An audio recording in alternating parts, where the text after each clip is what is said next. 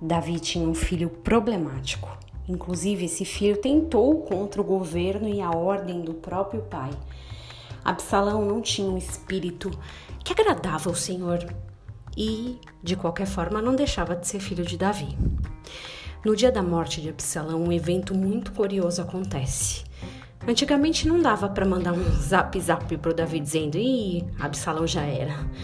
Mas algumas pessoas funcionavam como mensageiros. Eles tinham que correr para dar uma notícia.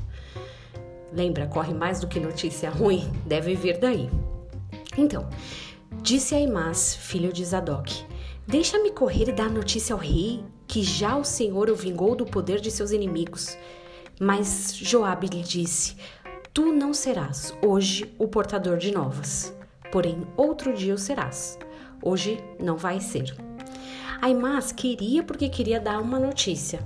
Mas Job diz: não, não vai. É melhor que o etíope, treinado para isso, corra e dê a notícia.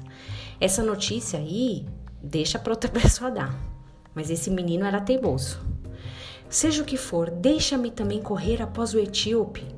Disse Jaabe: Para que agora correrás tu, meu filho? Não vai ter recompensa nenhuma essa nova que você vai trazer.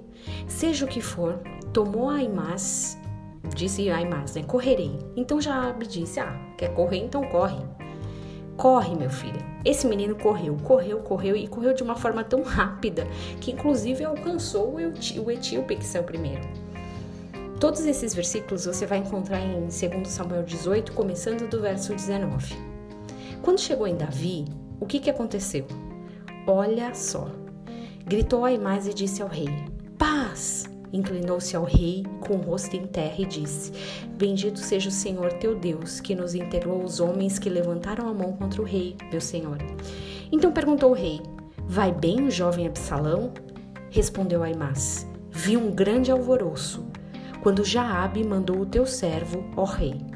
Porém, não sei o que era. Eita, corri igual um besta, mas não sei por quê. Nem sei o que aconteceu.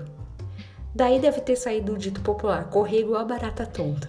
Não é possível que tanto dar a notícia e chegando lá não sabe qual é a notícia. Eu fico pensando que talvez esse fosse até um fato irrelevante. Esse rapaz não agregou nada na vida de ninguém. A Imás poderia ter sido esquecido, foi indiferente. Mas aí vem os segredos obscuros e maravilhosos da Bíblia. Para nós, isso também pode ser uma lição. Será que temos corrido sem rumo, sem saber o que de fato precisa ser dito? Que você tenha um dia abençoado em nome de Jesus.